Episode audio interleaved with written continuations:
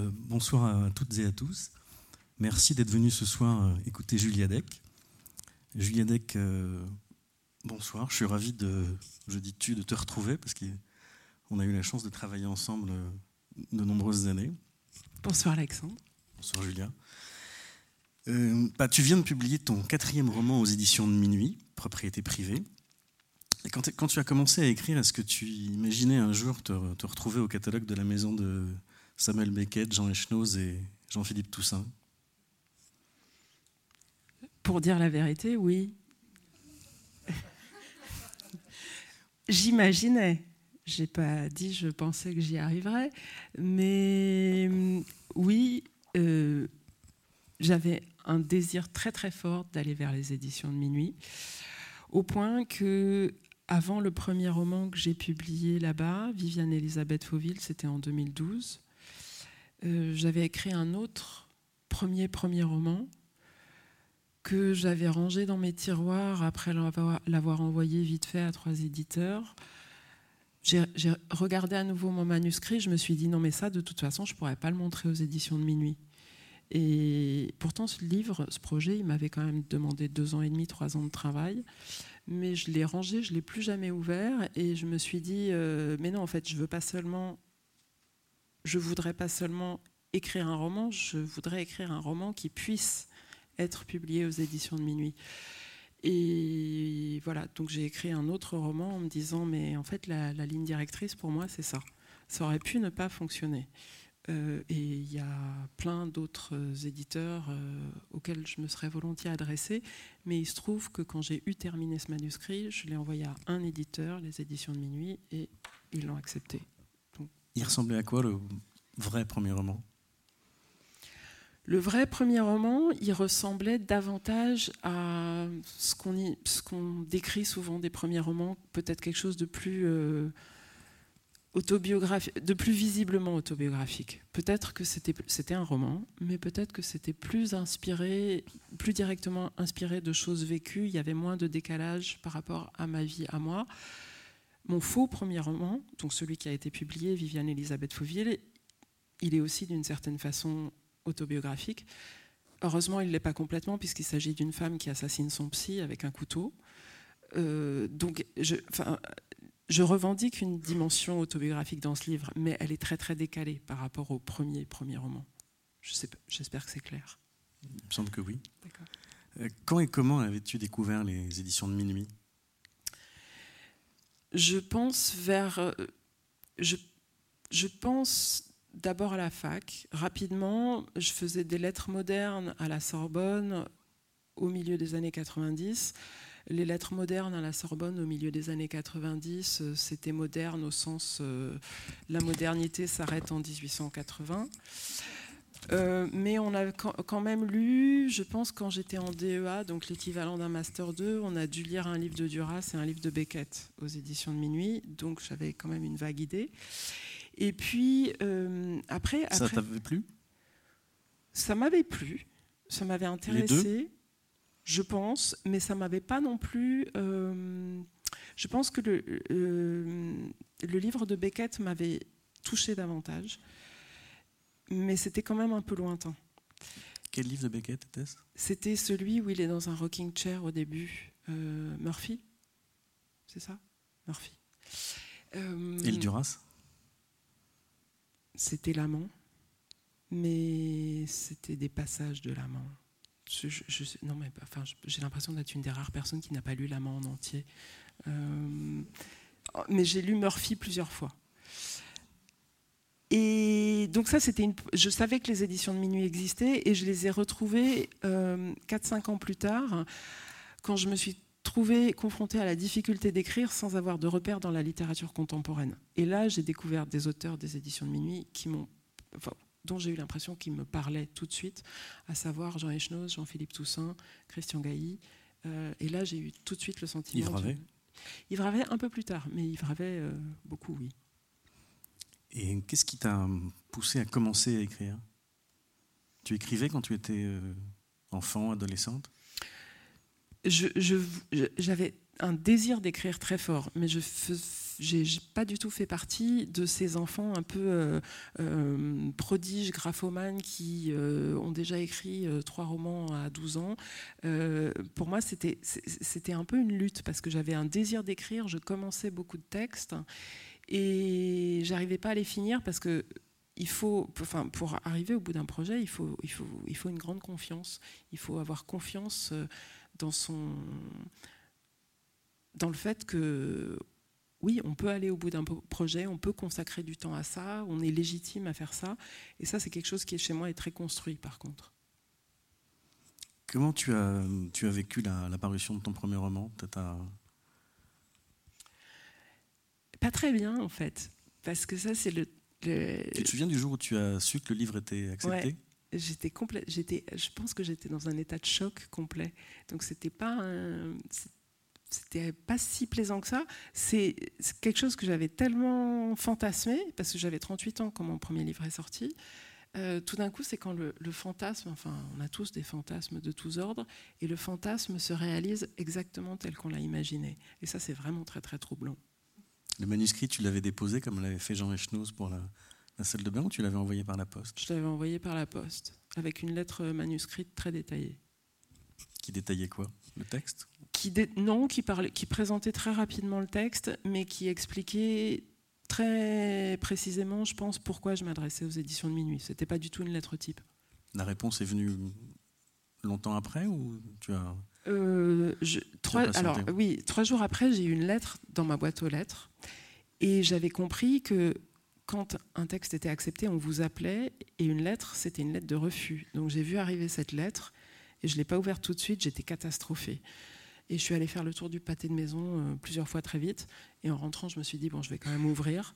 Et c'était une lettre pour me proposer un rendez-vous. Donc, euh, ça c'était pas une lettre de refus. Qu'est-ce qu'on t'a raconté à ce rendez-vous? C'était avec Irène Lindon? C'était avec Irène Lindon, qui dirige les éditions de Minuit. Euh, elle m'a dit qu'elle était. On s'est parlé d'abord au téléphone. Elle m'a dit qu'elle était intéressée par mon manuscrit, mais pas sous cette forme, parce qu'on pouvait se rencontrer. Et quand on s'est rencontrés, ben, elle m'a surtout détaillé ce qui n'allait pas dans mon manuscrit. Donc j'étais là aussi un peu sonnée en me disant, bah oui, là je vois bien qu'il y a vraiment beaucoup de choses qui vont pas dans mon manuscrit. Mais je me suis dit quand même, si elle me reçoit pour me dire tout ce qui ne va pas, ça doit quand même l'intéresser un peu. Quoi. Et tu es retournée travailler? Et je suis retournée travailler, j'ai fait une autre version très rapidement, euh, en trois mois je pense, pendant les vacances d'été. Et puis ça c'est... Ce qu'elle t'a conseillé, t'as paru juste? Elle m'a pas conseillé. Elle m'a elle a pointé des choses qui, étaient à la fois des détails et des choses plus générales, par exemple un personnage qui, à son sens, ne fonctionnait pas. Mais elle m'a pas du tout dit ce qu'il fallait faire. Et pourtant, quand je suis rentrée chez moi, j'y voyais beaucoup plus clair. Donc ça m'a servi de ligne directrice. On parle toujours du, cap du deuxième roman. Le tien est sorti euh, peu de temps après. Le, le Triomphe d'hiver, il a une tonalité assez flottante, celui-là, je trouve. Est-ce qu'on peut dire qu'il est un petit peu plus autobiographique que le premier? Plus ou moins. En fait, les deux euh, Viviane Elisabeth Fauville et le Triangle d'hiver, je les ai écrits à peu près au même moment. Enfin, j'ai commencé le Triangle d'hiver pas mal de temps avant d'avoir fini Viviane Elisabeth Fauville. Oui, il est plus flottant, il est plus flottant, mais je me reconnais dans les deux parce que le personnage du premier est aussi très déterminé. Donc, je sais, sais pas, j'ai peut-être à la fois un côté flottant et un côté obsessionnel. Est-ce que euh, tu es sensible aux, critiques? Est-ce que tu as lu les, critiques euh, parues dans, la presse sur tes livres? Est-ce que tu as tout de suite été euh, allé derrière ton livre, en librairie, dans des salons Est-ce que tu as eu envie de faire ça ou est-ce que tu as envie d'avoir une, une attitude plus en retrait, comme certains des auteurs minuit? Alors, je ne comprends pas comment on peut ne pas lire les critiques. c'est vrai, on entend plein de gens dire je lis pas les critiques. Ben non, enfin quelqu'un écrit quelque chose sur votre livre, vous le lisez. Donc je lis évidemment les critiques on est obligé de se blinder parce qu'une critique, bah, une critique, elle est libre, elle pointe des choses positives, des choses moins positives. Elle arrive au moment où le livre sort. Si on veut défendre son livre, euh, il, faut, il faut y aller quoi qu'il se passe. Et moi, j'ai eu envie de faire ça. J'ai eu envie de, eu envie de. Enfin, ce livre m'avait donné tellement de mal. J'ai pas eu beaucoup de mal à trouver un éditeur, mais j'ai eu beaucoup de mal à écrire ce livre. Je me suis dit non, non, je vais, je vais y aller. Je vais, je vais... Et au début, c'était difficile. Je pense que j'avais jamais parlé en public. Et puis voilà, j'ai appris à apprécier. Et tu as eu autant de mal à écrire le deuxième roman que le premier? Non, j'ai eu un peu moins de mal. C'était pas, c'était pas facile parce que oui, c'est ce que tu disais. Le deuxième roman, il y a la malédiction qui pèse sur le deuxième roman. Va-t-on un jour publier un deuxième roman? Parce qu'il y a des statistiques. Dès que vous publiez votre premier roman, on vous dit ah mais est-ce que tu sais que 60% des auteurs de premier roman n'en publient jamais un deuxième? Euh, Donc il y avait un peu cette chape, mais euh, non, c'était plutôt moins difficile que le premier. Tu as continué à avoir ce qu'on pourrait appeler un vrai travail pour gagner ta vie pendant toutes ces années. Comment est-ce que tu as concilié ça avec le, temps de l'écriture? Euh, Je travaille un peu trop, je trouve, à mon goût. Oui, j'ai toujours un vrai travail. Euh, au départ, donc j'étais pigiste en presse écrite, c'est comme ça qu'on s'est connus. Et maintenant, j'enseigne les techniques rédactionnelles dans une école de journalisme. Euh, c'est une autre activité que j'aime beaucoup. Tu corriges plus les mauvais articles Je corrige des, des, copies à la place, enfin des devoirs. Ils sont bons, les étudiants? Ils peuvent, ouais. Il y en a peut-être dans la salle. Peut-être. ah oui, j'entends un rire que je reconnais. Et donc, à l'époque où tu pour prendre l'époque où tu travaillais à Livre Hebdo, tu, écrivais à quel moment? Euh, J'avais des. Euh, quand c'est connu à Livre Hebdo, j'avais des contrats courts. Euh, mais réguliers. Donc c'était entre deux, entre deux contrats, je travaillais trois semaines et puis j'écrivais trois semaines et j'ai alterné comme ça pendant assez longtemps. Tu as besoin d'avoir des, des, rites, tu as besoin d'avoir un lieu précis pour, euh, pour travailler, des, des horaires, une, du silence, de la musique? J'ai pas besoin de lieu précis, j'ai besoin d'avoir beaucoup d'heures devant moi. Si, je peux pas, euh, je, peux pas écrire de 5h à 7h du matin et aller travailler après. Euh, je dois savoir que je peux y consacrer toute la journée. Donc c'est toutes les journées où j'ai pas autre chose à faire. Avec ton troisième roman, Sigma, en 2017, tu t'es essayé encore un genre euh, différent. Euh, le roman détourne les codes de l'espionnage, traverse le monde de la finance, du théâtre, de l'art. Tu t'es beaucoup documenté pour ça? Je me suis documentée. je voulais des personnages qui travaillent dans des milieux que je ne connais pas. Donc il y a le milieu de l'art, il y a le milieu scientifique, il y a la finance et il y a le cinéma. L'art, tu connais un peu pourtant L'art, je connais un peu, c'est l'aspect qui m'a le moins fatigué. Euh, plus sur le côté scientifique, euh, le côté euh, la finance, j'ai lu des choses et j'ai fait des entretiens. Enfin, je suis allée voir des gens pour leur demander de me parler de leur métier. tu avais envie de, détourner les codes du, de ce roman-là? Je me suis aperçue que comme l'ont fait pas mal d'écrivains de, des éditions de minuit. Mais je me demande si c'est pas un peu une coïncidence parce que euh, je me suis aperçue que dans mes premiers textes, il y a souvent un personnage qui prend en filature un autre personnage. Donc je pense qu'il y a une espèce de, de, de vocation d'espion frustré chez moi que je mets en œuvre dans les livres. Et je me suis dit bah, pourquoi pas y aller carrément, quoi, de mettre en scène des espions. C'est plutôt réussi, je trouve. J'espère, merci. Aujourd'hui, tu publies Propriété privée. Euh, ta narratrice travaille dans le réaménagement urbain. Elle est l'épouse d'un certain Charles Karadec qui souffre de troubles compulsifs, ce qui peut nous ramener à ton premier roman. Le couple n'a pas d'enfant mais une vieille Jaguar. Les Karadec décident de s'installer dans une petite commune en plein essor, accessible en RER, e dans l'écoquartier d'une banlieue verdoyante. Est-ce que tu peux nous, lire euh, un premier extrait de ce roman? Ben, Je vais lire le premier chapitre, qui est court.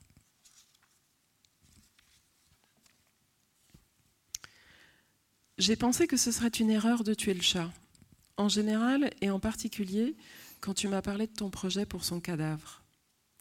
C'était avril déjà, six mois que nous avions emménagé.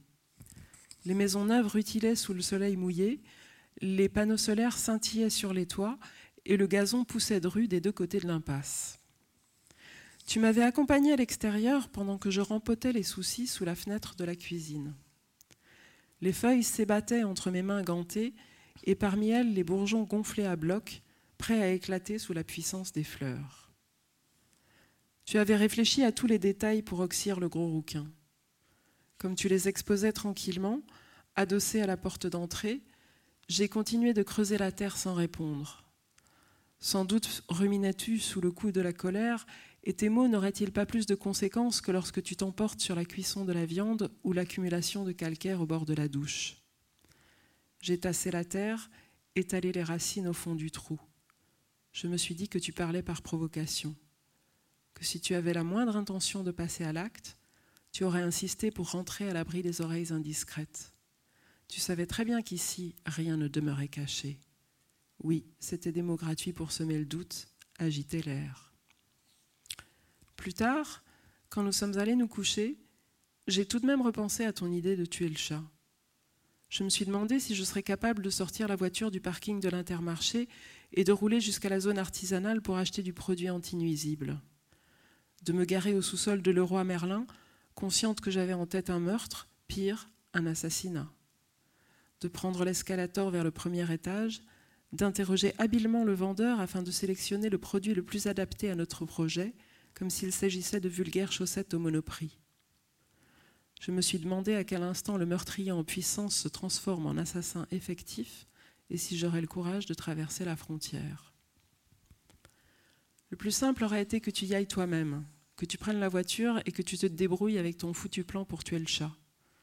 Mais tu n'avais pas conduit depuis des années, tu n'allais certainement pas t'y remettre pour l'occasion.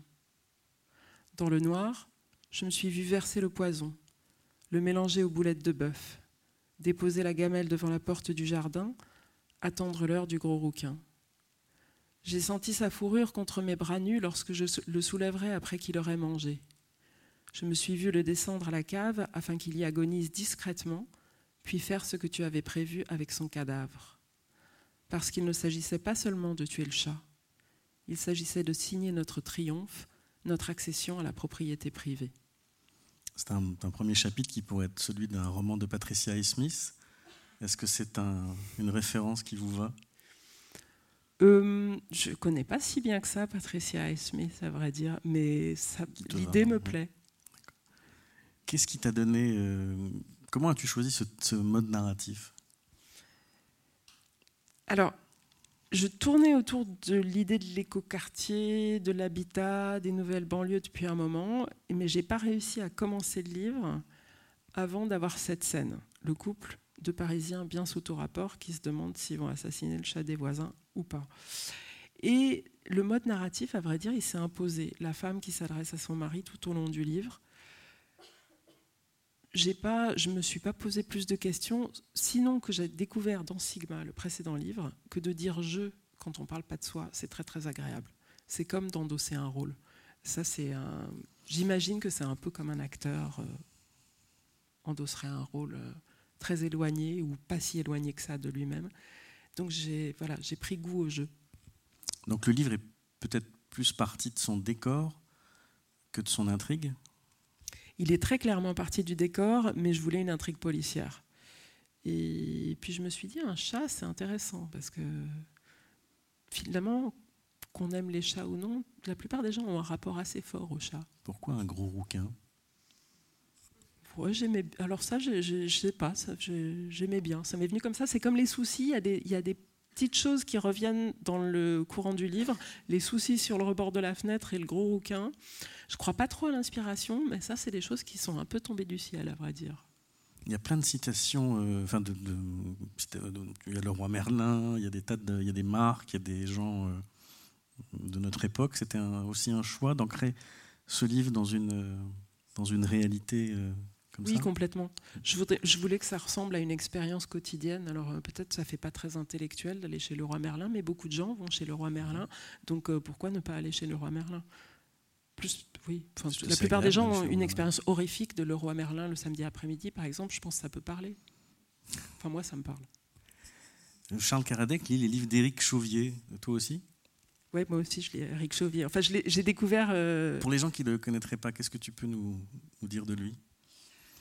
Éric Chauvier, il a une formation d'anthropologue et il pratique une forme euh, littéraire très libre qui est à la fois inspirée de sa formation d'anthropologue et en même temps il fait des il explore des sujets contemporains, notamment autour des villes, petites villes, grandes villes, métropoles, euh, sous une forme qui vraiment lui appartient. Donc je suis à la fois admiratif de ce qu'il dit sur l'évolution des villes aujourd'hui et de la manière dont il le fait, c'est-à-dire ça ressemble à rien d'autre. Quoi. Très bien. Euh, dans le, le, couple que tu mets en scène apprend à connaître euh, des voisins pour le moins discutables, au premier rang desquels une certaine Annabelle Lecoq. Est-ce que tu peux euh, nous lire un deuxième extrait du livre qui justement fait allusion à ces voisins? Alors, c'est quand les Lecoq rencontrent d'autres voisins de l'écoquartier qui s'appellent les Durand-Dubreuil. Les Lecoq s'étaient rapprochés des Durand-Dubreuil. Ils s'invitaient pour des apéritifs. On sentait qu'une alliance n'allait pas tarder à se former. Voguant vers les 40 ans, Inès conjuguait famille nombreuse et dynamique modernité. Du matin au soir, elle s'ingéniait à réinventer les goûters d'anniversaire, la chandeleur et toutes les occasions qui lui permettaient d'exhiber ses talents d'hôtesse. Lorsqu'elle était invitée, elle apportait toujours une bricole en provenance d'une boutique géniale dans le Marais.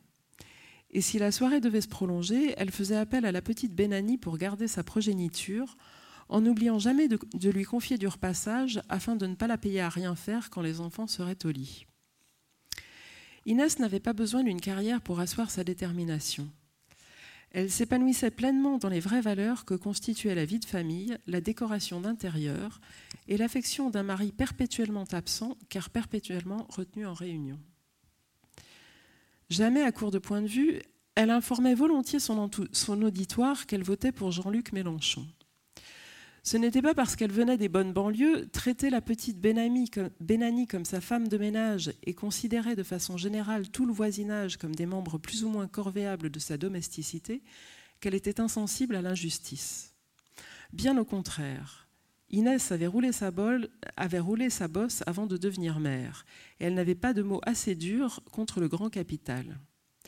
Oui, les géants de la finance s'en tiraient à bon compte, cependant que les cadres, qui apportaient la vraie valeur ajoutée à l'entreprise, étaient plombés par des impôts tels qu'ils devaient parfois se satisfaire l'été de trois semaines en Bretagne. Et elle adressait un regard mélancolique au bleu du ciel, comme si elle, avait, apercevait les, les Arnaud, les Dassault, les Bolloré, s'envoler pour les tropiques avec l'argent qui lui était dû. Directeur du développement durable au sein d'un grand groupe pétrochimique, Alban Durand-Dubreuil faisait donc partie de ces laissés pour compte qui ne prennent pas toujours leurs vacances où ils le souhaitent. Alban n'était pas vieux, mais on sentait l'âge gagner prématurément son front soucieux. Une fatigue s'installait, il semblait ne plus croire à grand-chose, même s'il trouvait encore la force de branler du chef aux déclarations révolutionnaires de sa femme. Celle-ci se félicitait de posséder un mari si complaisant, mais dans l'intimité, Inès ne se privait pas de verbaliser quelques griefs, ainsi que je l'avais appris grâce au traître agencement de nos habitats. Cécile m'avait invité à prendre un verre dans son jardin après le repas. Nous bavardions tranquillement quand elle avait soudain dû s'absenter parce que Tom, son fils, était rentré du basket avec un énorme nion. Les buis de Cécile étaient chétifs, meurtris par les coups de ballon, et je pouvais ainsi apercevoir par les interstices de la haie Inès et Alban dînant aux chandelles. J'ai été touchée que malgré la charge d'un ménage si considérable, le couple se réserve des soirées à deux. Puis j'ai été intriguée par la posture d'Alban. Fixant désespérément son assiette, il semblait endurer le poulet basquaise comme on purge une, une peine carcérale. Car Inès avait beau s'enorgueillir de sa progéniture, de sa déco-design et généralement de toute sa personne, elle avait aussi besoin d'être valorisée en tant que femme. Une femme avec un grand F, dans la pleine mesure de sa féminité épanouie, parce que les hommes me regardent, sais-tu Alban, comme tu ne me regardes plus, et si tu ne me regardes plus, je meurs. Oui, j'ai besoin de savoir que tu m'aimes, Alban, ou je me tue. J'ai pensé qu'Alban n'avait vraiment pas de couilles. Elle lui présentait la solution sur un plateau, et au lieu de s'en saisir, de cesser définitivement de la regarder, puisque c'était apparemment le moyen qu'elle disparaisse à jamais, il plongeait le menton de plus en plus bas vers son assiette, prêt à courber les chines jusqu'à la mort plutôt que de se révolter. Est-ce que pour tous ces personnages-là, tu as fait des fiches Comment est-ce que tu as trouvé leurs noms Comment est-ce que tu les as euh, dessinés? Je ne fais pas de fiches. Euh, souvent, je me dis que je vais être euh, une auteure, une autrice plus efficace et plus organisée, je vais faire un plan et des fiches par personnage. Et en fait, ça marche pas parce que si je les sens pas, je les vois pas, j'arrive rien à leur faire faire. Quoi. Ils veulent pas bouger, enfin la scène prend pas corps. Donc c'est un peu, euh, c'est un peu au feeling. Et, et, les noms, les noms par contre, c'est un peu un casse-tête. Il faut trouver le nom qui habille bien le personnage, il faut que ce soit crédible, il faut que ce soit ni trop recherché, ni trop banal. Donc ça, c'est un dosage. Et quand on a trouvé le nom parfait, on pense que c'est parfait, il faut taper le nom dans Google. Et si ça, la personne existe, il faut changer. Donc c'est devenu très compliqué de trouver un nom. Tu disais tout à l'heure que Patricia Smith n'était pas une référence. Est-ce qu'il y a eu des références pour ce roman ou des modèles? Est-ce que tu as pensé à des séries, à des films, à des romans? C'est vrai que pour le, les relations de voisinage dans, un, dans une banlieue résidentielle, j'ai pensé à des images de séries. Parce qu'en en fait, je n'avais pas trop de références dans le, le, contexte français, ni dans les romans, ni ni dans les films. Si visuellement, je, revoyais ce film euh, tiré d'un roman de Westlake. Euh, le coup près? Oui, le coup près. Donc c'est une adaptation française d'un roman américain où on voit ces très belles banlieues résidentielles avec du gazon verdoyant et il se passe des choses épouvantables derrière. Mais oui, j'ai plutôt été chercher des, des références dans ouais, dans les, les, séries euh, Desperate Housewives, euh, Mad Men, où on voit aussi beaucoup les relations de voisinage, puis des souvenirs plus anciens que je pourrais même peut-être pas nommer, mais des choses qu'on a tous vues. Quoi. Et rien dans le, dans le roman? Mais Le roman, je m'appuie je m'appuie tout le temps sur, par exemple, tu citais Yves Ravet, mmh. c'est quelqu'un qui arrive très bien à construire des, des, des atmosphères troubles où on sent qu'il se passe quelque chose d'extrêmement douteux, mais on ne sait pas bien sur quoi ça s'appuie. Souvent, quand j'arrive pas à résoudre une scène, je pense à Yves Ravet et je me dis, mais comment est-ce qu'il ferait, par exemple? Mais c'est des la, littérature, j'y pense peut-être sur des, des, choses, des points plus techniques. Visuellement, je vois plutôt des films ou des séries. Qu'est-ce que tu appelles un point technique? Eh ben, c'est par exemple, euh, j'ai ma scène et je trouve qu'elle fonctionne pas bien. Et pourquoi elle fonctionne pas bien? Peut-être que j'en dis trop, peut-être qu'il y a trop d'adverbes, trop d'adjectifs. Et là, je vais ouvrir le livre de quelqu'un d'autre et je vois qu'en effet, en général, il y a trop de mots. Chez toi? Chez moi, oui. Tu parlais de scène, tu, tu composes tes romans? Tu, les, tu fais un découpage scénique ou pas? Je fonctionne beaucoup par scène, oui. J'essaye de ne pas avoir trop de passages euh, narratifs où, par exemple, on, raconte beaucoup de choses qui résumeraient une longue période. Il me semble que peut-être c'est aussi une déformation de la technique journalistique où on essaie de plonger dans un reportage, on essaie de plonger le lecteur dans la scène, de l'emmener avec soi. Quand tu as attaqué le roman, est-ce que tu avais déjà la fin en tête? Oui, j'avais la fin, mais finalement, c'est aller plus loin que ce que je pensais. J'ai toujours, j'ai une espèce d'idée de, l'arc, la tournure que ça va prendre, vers quoi ça tend. Mais mon premier projet, c'était vraiment autour de l'écoquartier, et j'avais pas conscience que ça prendrait autant un tour policier que ça ne le fait dans le livre final. Et cette idée de jouer avec l'angoisse, c'était dès le départ, euh, ça faisait partie du projet? Oui, de créer une tension, de, faire en sorte qu'on soit jamais sûr des personnages, y compris de la narratrice, c'est une instabilité que j'aime bien, ouais.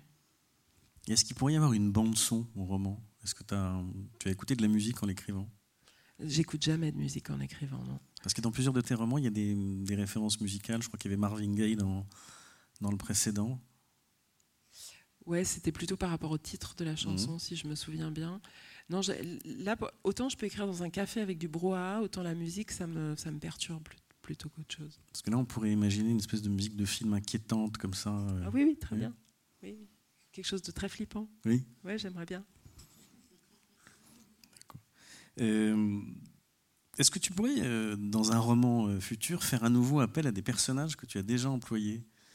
Je parlais de ça il n'y a pas très longtemps avec Jonathan Coe, qui à un moment a décidé qu'il avait tellement de personnages qu'il pouvait en aller en chercher dans ses anciens romans pour leur. Euh, et je ne parle pas uniquement d'une possibilité de résurrection par rapport à celui-là. C'est un peu.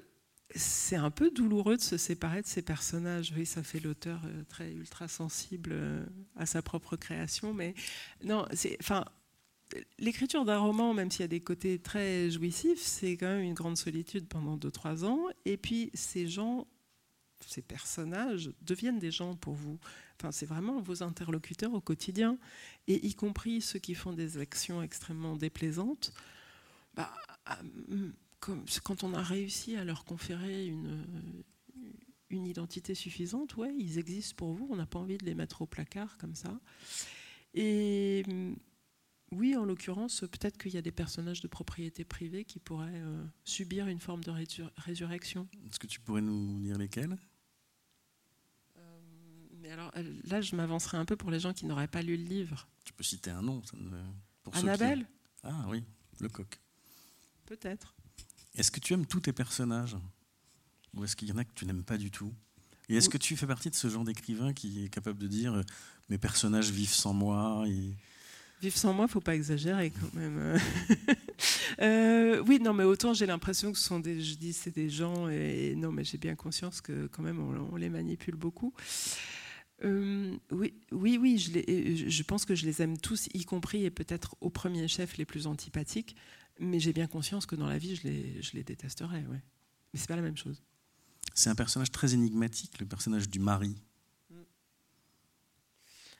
Oui, bah, sans doute parce qu'il ne parle pas beaucoup. Donc le, le, couple central qui emménage dans l'éco-quartier, c'est la, femme parle, s'adresse à lui, et de temps en temps il y a un petit bout de dialogue donc qui parle un peu. Elle on connaît son prénom, mais il est à peine dit.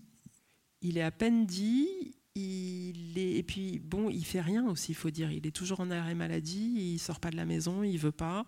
Il est chez lui avec ses livres, il est soit dans le transat, soit au lit. Euh, il se lève pour faire la cuisine quand même. Ouais, c'est un, peu, c'est un peu une ombre planante, mais à mon sens, importante quand même à la constitution de l'intrigue. Et c'était important pour toi euh, qu'avec le décor que tu as mis en place, tu aies une, euh, ce qu'on pourrait appeler une narratrice qui soit dans, dans l'urbanisme, qui a, qui a un point de vue sur ce... Parce qu'on on peut se demander pourquoi elle a envie d'habiter dans un endroit aussi, entre guillemets, terrifiant. Mais peut-être qu'elle est comme euh, beaucoup d'architectes ou d'urbanistes euh, victime de ses propres projections, parce qu'entre entre les plans de l'architecte, les, plans les plans urbanistiques et, la réalité de vivre dans un quartier, dans une, dans une ville nouvelle, il y a quand même un, pas qui est peut-être celui qu'on évoquait tout à l'heure, le passage du fantasme à la réalité. L'urbanisme m'intéresse vraiment beaucoup. J'ai aucune formation, mais je me suis aperçu que la ville était une composante essentielle dans chacun de mes livres. je me suis dit, bah là, pourquoi pas prendre une, urbaniste? Puis comme ça, ça me donnera le prétexte à certains développements. Il y avait de très belles errances dans le deuxième de tes romans, euh, dans une ville qui était Saint-Nazaire. Il y a Saint-Nazaire et Le Havre, des villes reconstruites, ouais. des villes qui, comme les écoquartiers aujourd'hui, ont poussé comme des champignons. Euh, il y avait une nécessité de loger les gens, donc on a voilà, et dans le précédent, c'était un décor assez suisse Complètement suisse. Oui, j'aime beaucoup les villes suisses aussi. C'est un goût que tout le monde ne partage pas, mais personnellement, je l'ai. Et toi-même, tu habites dans un écoquartier comme ça ou tu... Euh, moi-même, j'habite à Château-Rouge, euh, au métro Château-Rouge, ah. donc c'est à peu près le contraire d'un écoquartier. Donc tu disais que tu pouvais ne pas forcément travailler chez toi, aller dans les pendant longtemps, j'ai eu un bureau partagé, donc c'était un endroit assez sonore. On était euh, une dizaine, euh, on partageait, ben, enfin, on partageait le loyer d'un, je sais pas, c'était 50 mètres carrés dans une ancienne usine. Ça nous coûtait pas bien cher et ça permettait de pas travailler chez soi. Et puis j'ai plus lieu parce que j'ai déménagé. Enfin, c'était plus très pratique. Là, je m'interroge un peu, euh, mais oui, j'écris bien j'écris bien dans les lieux publics ou à la bibliothèque éventuellement, mais les lieux publics, c'est plus marrant quand même. Et tu aimerais toujours avoir un, train, entre guillemets, ce fameux vrai travail ou un jour ne te consacrer qu'à l'écriture? J'aimerais garder un vrai travail. J'aimerais, j'aimerais pouvoir doser mieux mes différentes. Euh, je mets des guillemets à vrai travail, hein, n'est-ce pas? J'aimerais que ces deux activités soient mieux dosées, mais, euh, mais bon, l'écriture, c'est je considère que c'est mon activité principale, mais c'est aussi quelque chose de très très enfermant. Et par moment, l'activité en presse écrite ou dans l'enseignement, c'est une activité humaine, sociale, qui m'est précieuse. Ouais. Donc tu as détourné plusieurs, enfin tu t'es euh, approprié plusieurs genres littéraires, le roman d'espionnage, le, roman, euh, le roman policier. Est-ce que tu pourrais en, en essayer d'autres? Est-ce que tu pourrais écrire la, un roman romance, par exemple La romance. Est-ce que tu pourrais écrire un roman historique, un roman de science-fiction? Non, j'ai pas vraiment de la, science-fiction. Ou de réalité spéculative, comme disait J.J. Ballard? Je me sens pas du tout attirée par ce genre d'univers. la romance encore moins, à vrai dire. Hmm, j'aime vraiment bien le policier. Je trouve que, enfin, le, roman noir, je trouve ou un que roman ça permet érotique ou pornographique, tu pourrais ça? Il y a eu des Non, c'est trop systématique. comme ça chez Minuit. Pour moi, ce serait, trop, ce serait un exercice d'écriture trop systématique. à un moment, j'aimais beaucoup écrire des scènes de, sexe parce que bon, c'est aussi un, exercice de style. Puis ça m'a un peu passé. Euh, quoi qu'il y en a une là, il me semble. Euh, mais c'est toujours pris un peu de biais, si j'ose dire. Euh, non, enfin, vraiment, là, je, pense qu'il y a vraiment beaucoup de choses à explorer dans le roman noir, et pour le moment, j'ai envie de m'arrêter là-dessus. Donc là, tu restes un peu dans les pas d'un Yves Ravet. Bon, oui, il y a pire quand même. Ah, qu'est-ce que tu préfères chez Yves Ravet? Il y, a, y a plusieurs périodes. Je suis assez sensible au, très récent, celui qui est sorti, c'est cette année, pas dupe, c'est sorti cette, année, oui. Donc ça se passe dans une, en, Californie, hein, une ville américaine, enfin une, une zone périurbaine américaine qui n'est pas nommée mais assez désertique, si je me souviens bien, avec des décors là aussi qu'on a vus dans des films, et sans doute des films des années 70, avec des installations industrielles par moments, à la, surtout à la fin. Euh, vraiment, ces atmosphères très troubles qu'il arrive à faire planer à partir de très peu de mots finalement et très peu d'explications.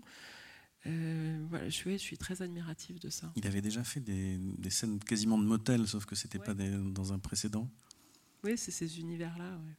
Et euh, tu m'as fait lire un jour un livre très étonnant de lui qui s'appelle Carré blanc. Non. oui, oui, oui, si, Carré blanc. Je, pensais Carré blanc sur fond blanc, qui est le tableau de Malevich, mais le texte d'Yves Ravet, c'est Carré blanc qui, qui n'est pas paru chez Minuit. Non, au euh, Solitaire intempestif. Tout à fait. très beau texte. Sinon, quel genre de, lectrice es-tu? Tu ne lis pas que les éditions de minuit? Non, pas, uniquement. Non, non. Euh, je, suis, je suis une lectrice euh, déjà irrégulière parce que pendant l'année, quand je donne beaucoup de cours, par exemple, je, je, lis le journal principalement. Et je me rattrape pendant les vacances, qui heureusement sont un peu longues, les vacances d'été, où là j'ai une espèce de, de frénésie d'absorber des textes. Et mm, oui, j'ai pas vraiment de politique, à vrai dire. Je vais un peu là où ça, là où le moment m'appelle, quoi. Tu lis plus de littérature étrangère ou littérature française? Je lis plus de littérature française parce que je préfère lire les textes en VO ce qui est un peu snob, mais euh, par exemple les textes écrits en anglais, je les préfère lire la version originale. Qu'est-ce que tu as lu en VO récemment? Ah ben, Un truc pas récent du tout. Qu'on ait pu lire nous. Euh, euh, un truc pas récent du tout, c'était l'autobiographie d'Alice P. Toklas de Gertrude Stein. Je crois que c'est le dernier que j'ai lu en anglais. Donc c'est un texte de quoi Les années 40, 50 Maximum, oui. Maximum. Mmh. Et alors, c'est comment? Ah, c'est bien, c'est quand même super gonflé d'écrire l'autobiographie de quelqu'un d'autre. Donc Gertrude Stein écrit la, vie de sa compagne, euh, mais elle fait parler sa compagne à la première personne. Et donc sa compagne parle sans arrêt de elle-même Gertrude Stein. Enfin, c'est génial comme dispositif. Et qu'est-ce qui t'a amené à lire ce livre? Honnêtement, je me rappelle plus. je pense que c'était une conversation. Enfin, c'était un c'est quelqu'un qui a dû me dire à un moment, il y a ça, qui, je ne sais plus.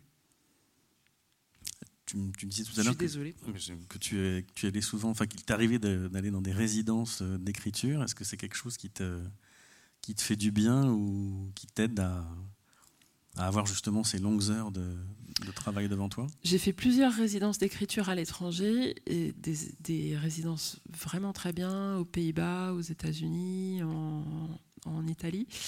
Je dois bien avouer que souvent on n'écrit pas beaucoup dans ce genre de résidence. On est là pour, voilà, on a du temps pour écrire dans un cadre souvent très, enfin parfois très privilégié.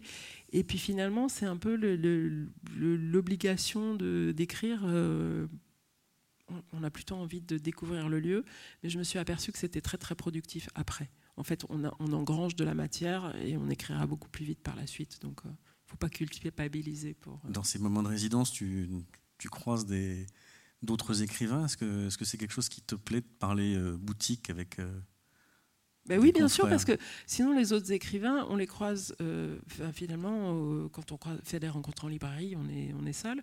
Donc c'est l'intérêt des résidences, des festivals, c'est que c'est des moments privilégiés pour échanger aussi. Vous parlez de, détails techniques, vous donnez des, des conseils plus volontiers dans les, plus, plus, volontiers dans les, dans les résidences, oui, parce que sinon les festivals, je, je réfléchis, on parle assez peu de littérature en fait. Euh, mais oui, notamment quand j'ai fait une résidence aux États-Unis, les, Américains sont très friands de ça. De, euh, alors là, je bloque sur une scène, est-ce que je peux te lire mon texte Et puis tu me feras un retour critique. Et, et moi, j'avais pas trop l'habitude de ça, donc j'étais pas super à l'aise. Et puis finalement, ça se fait tellement naturellement que pourquoi pas. Tu dis tout à l'heure que dès ton premier roman, tu, as aimé aller euh, dans des librairies, dans des médiathèques, rencontrer les, lecteurs. Euh, qu'est-ce que ça t'apporte et qu'est-ce qu'on te, qu'on te pose comme question?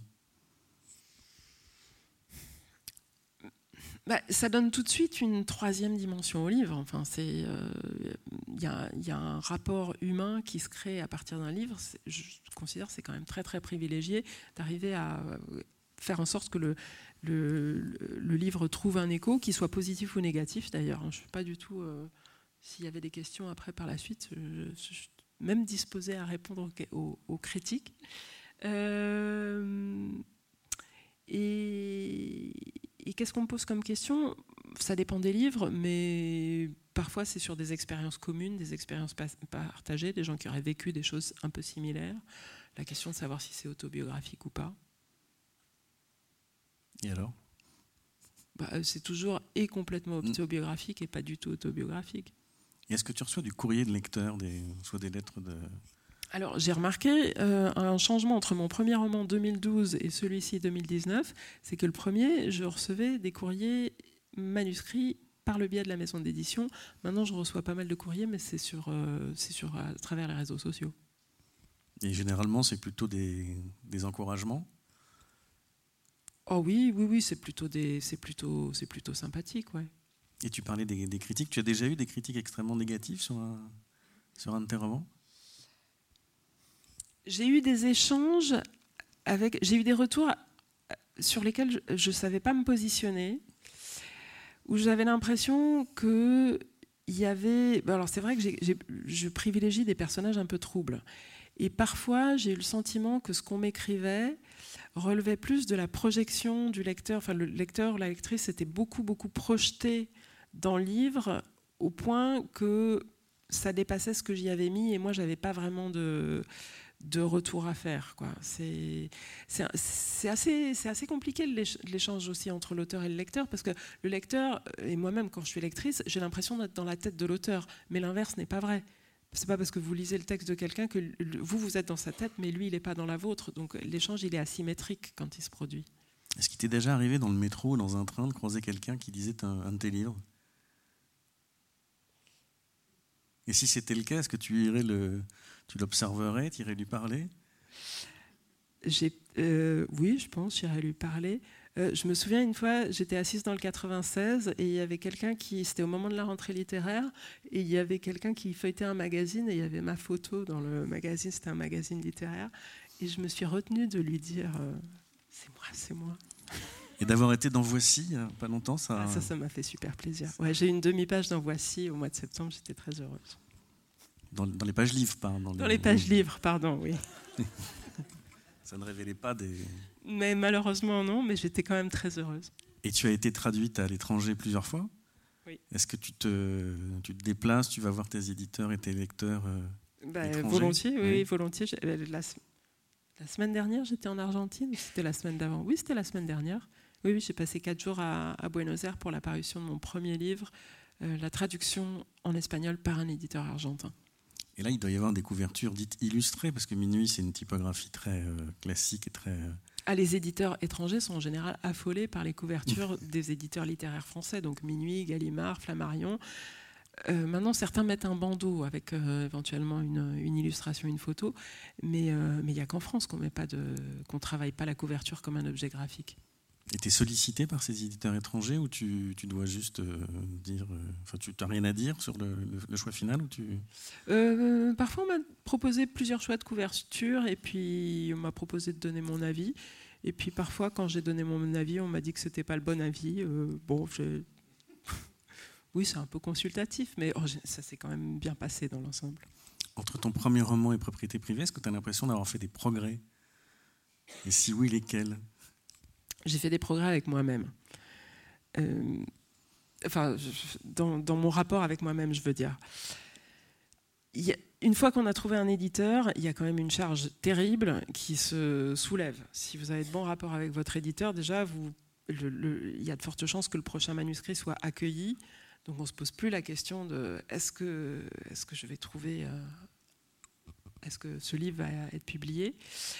Une fois qu'on a passé le deuxième roman, on a passé le cap de l'angoisse des 60% qui ne publient jamais de deuxième roman, donc ça c'est une strate de plus. Et puis oui, enfin c'est toujours aussi casse-tête de composer un roman, mais euh, il me semble que quand même on se dit bah, je l'ai déjà fait, pourquoi j'y arriverai pas une fois de plus et comment est-ce que Irène Lindon a réagi au dernier? Ah bah, C'était extrêmement simple. Je lui ai apporté le manuscrit, je crois que c'était le 22 mars à 11h. Et à 16h, elle m'a dit qu'on le publiait en septembre. Donc euh, voilà, c'était positif et il n'y avait pas beaucoup de. Le, le, manuscrit a été très peu retravaillé en dehors de quelques corrections. Et est-ce que tu pourrais envisager d'écrire un livre qui ne serait pas un roman, qui serait une biographie, un récit, une, un essai? Éventuellement quelque chose pour la scène. Ça, c'est quelque chose qui m'intéresse parce que j'ai découvert le travail des dialogues, ça m'intéresse beaucoup. Biographie, euh, je, vais attendre un peu. Enfin, la tienne peut-être un jour. si tu en es là, c'est embêtant. Non, mais tu devais. Non, euh, Plein d'anecdotes, hein, je suis sûr. Ah, je sais pas. Alors j'avais une question, mais je viens de l'oublier. Tu, euh, Pardon, excuse-moi. Euh, qu'est-ce que je voulais te demander? Euh, Tu as déjà commencé ton nouveau roman? Je l'ai, je commencé, euh, je l'ai commencé cet été, oui, mais j'ai pas avancé beaucoup. Ah oui, je voulais te poser des questions par rapport au cinéma, parce qu'il y a souvent des choses très cinématographiques dans tes romans. Est-ce que tu as été approché, contacté? Même si, moi, je trouve que d'adapter un roman d'édition de minuit à l'écran, ça n'a pas grand intérêt. Financier, ça a un gros intérêt financier. Hein. Euh, oui, pour le moment, ça n'a pas, pas pris complètement tournure encore, mais il va y avoir une adaptation à la, pour la scène de Viviane Elisabeth Fauville par Mélanie Leray, qui est peut-être dans la salle l'année prochaine, qui va tourner un petit peu. Et ce sera un, un personnage sur scène? Ce sera un personnage sur scène et des parties filmées. Mais euh, je reviens sur le cinéma, les, les quelques exemples que je peux avoir d'adaptation d'auteurs des éditions de minuit, ça bah, pas tellement, non Christian Auster, c'était pas réussi. Euh. Christian Auster, c'était mon grand appartement? La femme de ménage. La femme de ménage. Bah, euh, c'est ce que disait toujours Jérôme Lindon, c'est que les, vendre, les, vendre, les, droits pour le cinéma, on est, on est très content, surtout si le film ne se fait pas, parce que comme ça on a l'argent et on n'a pas le, on n'a pas l'adaptation. Mais non, mais c'est vrai, c'est vrai, il disait ça et, et sans doute qu'il a raison. Tu es une fan comme moi de Christian Gailly. Est-ce que tu aimes l'adaptation des Herbes folles par Alain René? Oh, C'est pas mal quand même. Oui, je trouve que le, tout le charme de, tout ce qui, toute cette magie qu'il y a. Oui, on reconnaît pas vraiment le livre de Christian Gailly, mais c'est pas un mauvais film. Hein. Non, mais c'est un film qui aurait pu être fait autrement, euh, enfin sans. Euh, je trouve que vraiment la, singularité des romans de minuit, c'est une écriture, c'est une composition. On n'a pas forcément envie de mettre un visage. Euh, sur Annabelle Lecoq, on n'a pas forcément envie, on a son propre... Euh, Il me semble que, en effet, enfin, les livres sont caractérisés par une, écriture singulière, en général pour chacun des auteurs, si je pense aux autres euh, auteurs. Et, il faut peut-être que ce soit traduit par une écriture cinématographique tout aussi singulière. Mais là, euh, à partir du moment où les droits sont vendus, on n'a plus vraiment de droit de regard, si, je, si j'ai bien compris. T'aimerais écrire un scénario? Ah non, alors ça non. Euh, j'aimerais bien, enfin, s'il y avait un film, je collaborerais volontiers au dialogue, par exemple. Mais un scénario, pour moi, c'est tout, c'est le plan, c'est tout ce que j'aime pas faire. C'est moi, ce que j'aime, c'est écrire les scènes, euh, donner de la chair aux personnages. Donc le scénario, métier très respectable, mais ça m'attire pas du tout. Je t'ai demandé tout à l'heure si tu avais eu, si tu avais la fin avant de commencer, au moment de commencer le roman Est-ce que c'est pareil pour les titres? Est-ce que tu as un titre de travail? Est-ce qu'il change? Ou comment est-ce que tu le trouves, le titre? Euh, Est-ce que tu fais des sondages? ça fait, Non, ça fait partie des choses qui, pour propriété privée, ça fait partie des choses qui sont imposées dès le début. je pense que j'aimais bien l'idée de cette obsession contemporaine pour la propriété privée. Il faut acheter, il faut acheter. Tout le monde ne parle plus que d'immobilier, j'ai l'impression en ce moment. Et donc, le propriété privée, c'est à la fois le rêve d'une maison, d'une maison idéale, et puis en même temps ce panneau d'interdiction qu'on voit partout dans la rue et même dans la campagne. Donc, j'aimais bien l'ambiguïté du terme. Puis, je, oui, je sur une couverture, c'était pas mal. Toi-même, tu, aimerais accéder à la propriété? À moins que ça ne soit déjà fait? oui, peut-être que dans un avenir plus ou moins lointain, mais je, à vrai dire, j'ai l'impression que pour le moment, le livre est peut-être une maison suffisante. Là, je, enfin, ce livre-ci, là, je, vais l'accompagner pas mal dans les semaines et les mois qui viennent. C'est aussi une forme de maison. Tu, habites dans, tu peux habiter dans un de tes romans. C'est bizarre, non? Oui, oui. Non, je trouve ça bizarre. Bah, c'est bizarre. D'accord. Non, mais c'est, bah, si c'est vrai, c'est une mais un livre, c'est une petite maison que vous construisez dans laquelle vous habitez pendant un certain nombre d'années. Et c'est une maison portative parce que vous pouvez l'amener avec vous dans le train quand vous allez parler de ce livre euh, ailleurs. Peut-être je délire complètement, mais je le ressens un peu comme ça. Hein. On peut délirer complètement, c'est pas grave. J'avais posé des questions à Pauline de la qui a publié un premier roman l'année dernière euh, chez Minuit, qui disait qu'elle parlait de son brave petit roman, qui vivait sa vie sans elle, et qui avait sa, propre vie. Toi, c'est une maison et tu accompagnes la maison. Ouais, c'est peut-être ma roulotte alors. Mais je comprends ce qu'elle dit aussi, c'est qu'à partir du moment où le livre est publié, euh, il vous appartient plus vraiment. Il appartient, euh, par exemple, les, gens euh, peuvent être très enthousiaste ou moins enthousiaste, et puis vous dire des choses sur votre livre que vous reconnaissez pas vraiment, vous reconnaissez pas les personnages dans ce qu'ils vous disent, et en même temps, eux, ils l'ont vécu, ils l'ont lu comme ça, et donc voilà, le livre, il, fait son chemin dans la tête des lecteurs de façon tout à fait, c'est comme, comme pour le film, vous n'avez pas de maîtrise dessus. Et on t'a fait des remarques un peu qui t'ont surpris à propos de propriété privée? Sur la fin, oui, il y, a eu pas mal d'interrogations sur la fin. Euh, mais alors ça, j'en parle aux gens qui, enfin, je, qui, je, réponds volontiers à ces mhm. interrogations si elles se posent, mais je les suscite pas non plus pour les gens qui n'auraient pas lu le livre.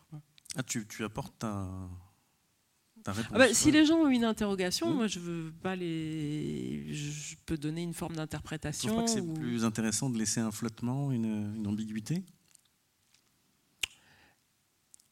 Moi, je suis à l'aise avec les fins incertaines. Je remarque que ce n'est pas le cas de tout le monde. Euh, celui-ci, il y a une partie d'incertitude à dessein à la fin, et en effet, peut-être que ça conduit vers autre chose. Peut-être ça conduit vers un autre livre. En l'occurrence, ce n'est pas une fin, euh, comme on mmh. dit, euh,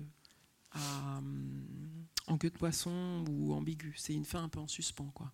Est-ce que tu te verrais un jour écrire un roman avec une fin assez spectaculaire comme celle qu'on peut trouver à la fin des deux derniers romans de Vincent Almandros? Il y a vraiment une, un coup de théâtre? Euh, ouais, la scène finale, la scène finale, c'est toujours une question. Euh... Oui, je pourrais avoir envie de ça, mais jusqu'à maintenant, j'ai plutôt essayé de, pratiquer une espèce de petit retournement comme ça euh, vers les toutes dernières phrases. Euh, mais une scène spectaculaire à la fin, ouais, comme, un, grand final dans un film, euh, ça fait rêver. Ouais. Parce qu'il l'a fait deux fois, Anne Mandros. Moi, la deuxième fois, je me suis dit, ah, il l'a fait une première fois, est-ce qu'il va refaire ça? Et je trouve que c'est un peu embêtant pour le lecteur, parce que tu es un peu moins souple. Tu dis, il va peut-être me faire le coup du retournement. Oui, mais là, est-ce que. je pense que quand on écrit, on se pose toujours la question du lecteur. On écrit pour quelqu'un qui est à l'extérieur de soi. En même temps, si on pense à un lecteur précis, est-ce qu'un tel va plutôt être sensible à quelque chose de similaire ou va préférer quelque chose de différent? Là, on s'en sort pas. Il faut penser au lecteur parce que le lecteur a besoin de suivre l'intrigue, les personnages, de comprendre euh, ce que vous voulez qu'il comprenne.